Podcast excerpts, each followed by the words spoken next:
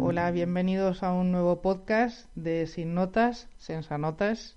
Yo soy Belén Palop, profesora de la Universidad de Valladolid. Estoy con Mariana Morales, consultora independiente, y, me gustaría saber cómo, cómo hace un centro cuando quiere hacer un cambio que no sea a base de llaneros solitarios, sino una cosa más estructural, más clara, que además yo creo que en edades más tempranas es más importante esa coherencia y, que, y que, los niños sientan que hay una, una unidad en ese sentido. ¿Por dónde empieza un centro cuando quiere hacer este movimiento? Hola Belén, buenos días. Mm, bueno, lo importante es empezar. Eso, es, lo importante. El por dónde se empieza me, preocupa, me preocupa menos.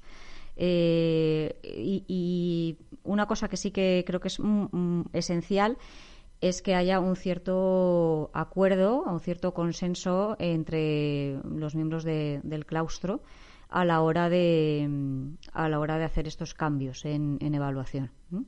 Eh, estos cambios, pues a veces los impulsa un equipo directivo, a veces pues los impulsa un grupo de profesores que se sienten interpelados a, hacer las cosas de otra manera y, van contagiando a, los demás. Pero eh, son cosas que hay que hablar eh, a, nivel de a nivel de claustro y, que hay que acordar pues una serie de, de, básicos eh, entre, entre todos. Para, para mí esos básicos ah, tienen que ver con, con poner al alumno eh, y al beneficio del alumno ante cualquier otra ante cualquier otra circunstancia ¿no? y, y, en este sentido pues hacer una evaluación formativa bien hecha eh, beneficia y mucho a los alumnos y a su aprendizaje ¿Cómo funciona ese, una vez que ya han decidido, vale, sí, nos interesa esta, este movimiento, queremos ir hacia tener menos notas, a vivir menos dependientes de la nota? ¿Cuál es el siguiente paso? Sí, yo creo que hay un paso importante que es, eh, es, de, es de tipo semántico. Eh, es decir, es ponernos de acuerdo en, en qué significan las palabras cuando hablamos de evaluación, eh, pues tendremos que ponerle un apellido a esa palabra y tendremos que tener siempre claro cuándo estamos hablando de una evaluación sumativa o cuando estamos hablando de una evaluación formativa, por ejemplo.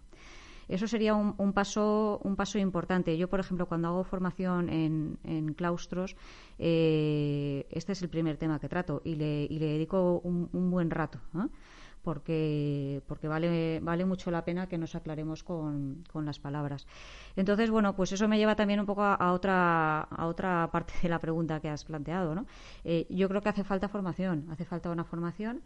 Eh, lo que pasa es que la formación eh, tiene, que ser, tiene que tener unas características, a mi modo de ver, especiales, específicas, porque no basta con que te den información de cómo hay que hacer las cosas o que te den buenas ideas.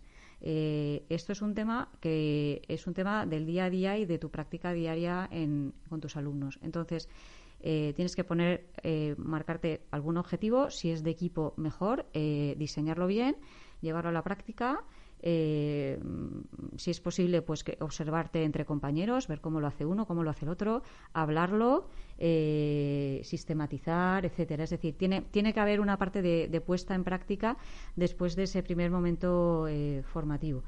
Y, desde luego, si es posible que eso tenga un acompañamiento, pues normalmente es mucho más fluido el, el avance, ¿no?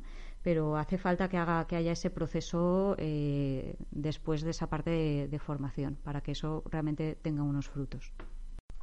Entonces, estaríamos hablando de algo como ponerse de acuerdo en cuáles son esas rúbricas de evaluación o no hablamos de rúbricas cuando hablamos de, quitar las notas o no hablamos solo de rúbricas. Bueno, las rúbricas son un, buen ejemplo de una mejora que se ha introducido en, evaluación pero que en algunos casos, eh, pues en lugar de ser una mejora, lo que ha supuesto es una mayor carga administrativa eh, y, complicarnos más la vida a la hora de recoger esas, notas.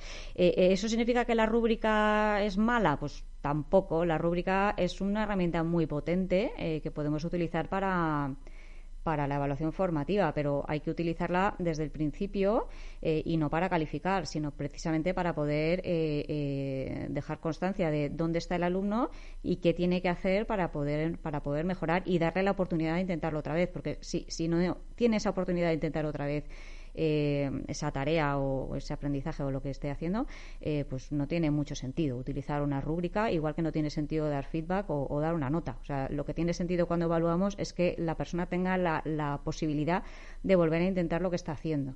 Entonces, volviendo un poco al, contexto de nuestra conversación, que era cómo hacer esto a nivel de, de, centro educativo, pues puede ser un buen ejemplo. Es decir, vamos a ponernos de acuerdo en cómo vamos a utilizar las rúbricas eh, en nuestro claustro. Eso puede ser un buen ejemplo, porque seguro que en el claustro hay bastantes profesores que utilizan las rúbricas y cada cual pues tiene las suyas. Algunos a lo mejor las comparten, otros no.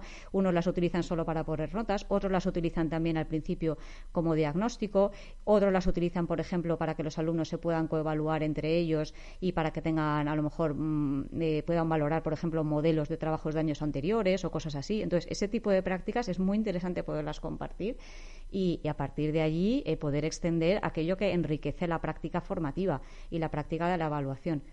Eh, entonces, en ese sentido, pues puede ser un buen, puede ser un buen punto de partida. ¿eh? Yo, como soy del área de, la ingeniería y de las matemáticas, no puedo evitar echar cuentas y decir, está hablando aquí de el claustro se reúne, el claustro acuerda, el claustro habla, eh, dónde está el tiempo. El tiempo lo estamos sacando de no tener que manejar la hoja de cálculo o de estar corrigiendo menos examencillo o de dónde sacamos el tiempo para hacer esta coordinación. O sea, ¿hay, ¿compensa de alguna manera? Eh, sí, compensar claro que compensa porque es un tiempo bien empleado. Lo que, lo que es un tiempo mal empleado es el tiempo que dedicamos a a, pues, por ejemplo, a corregir y corregir y corregir, poner notas y que eso no revierta en, que luego el alumno pueda volverlo a intentar o pueda eh, mejorar eso que está haciendo.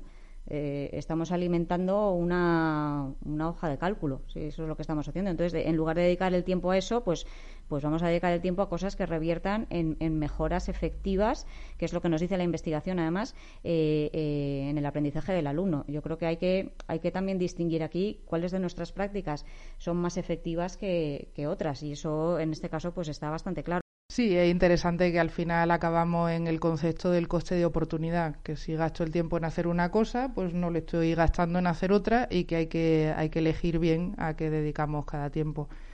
Pues eh, muchísimas gracias, Mariana. Muchísimas gracias por estas reflexiones. Tienes mucha experiencia en ver centros educativos hacer este cambio y, esto que nos cuenta realmente yo creo que, nos da luz de al menos por dónde empezar el camino. Muchas gracias y buenas tardes. Hasta el próximo podcast.